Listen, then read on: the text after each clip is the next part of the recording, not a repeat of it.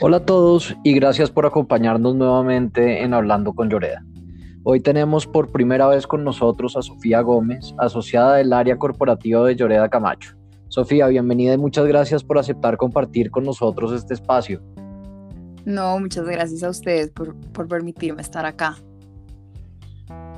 Bueno, eh, hoy hablaremos de la matriz como garante de las obligaciones de su subordinada. Teniendo esto en cuenta, voy a hacer un breve resumen. Eh, las sociedades matrices pueden garantizar las obligaciones de sus subordinadas sin que así esté dispuesto en sus estatutos.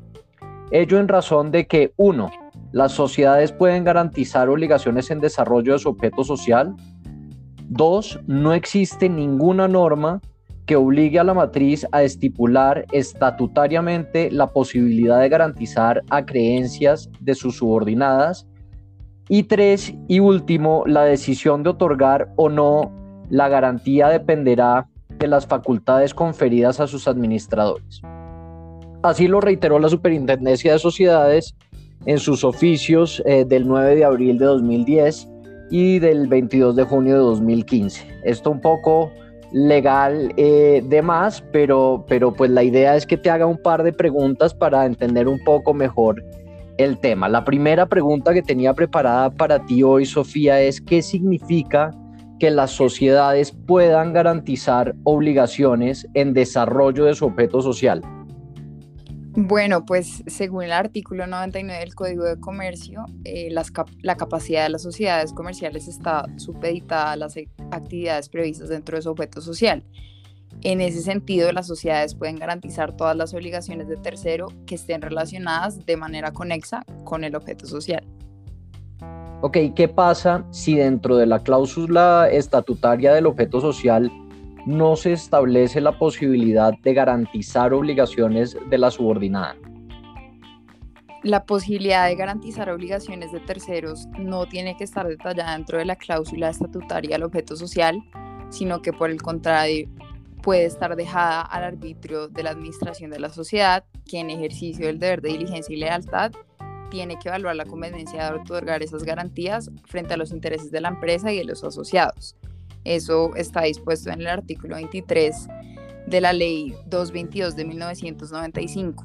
Em, adicionalmente, se debe tener en cuenta que el otorgamiento de la garantía, como habíamos dicho anteriormente, tiene que estar relacionado con el objeto social de la matriz y pues esa relación puede estar representada por el beneficio económico que va a obtener la sociedad en el caso entre una matriz y una subordinada Em, ese beneficio económico puede estar relacionado a la dependencia que tienen con la subordinada. Ok, Sofía. Y si la matriz, digamos, si la matriz puede garantizar las obligaciones de su subordinada, ¿puede la subordinada garantizar las obligaciones de su matriz también?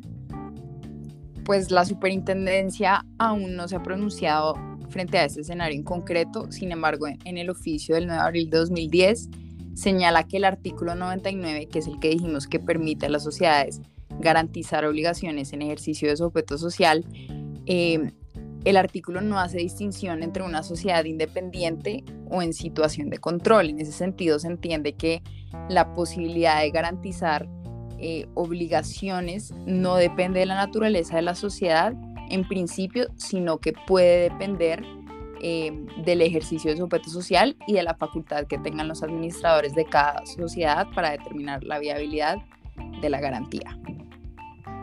Bueno, Sofía, esas eran las preguntas que tenía hoy para ti. Muchas gracias por este espacio, seguro aclaró dudas a todos nuestros escuchas.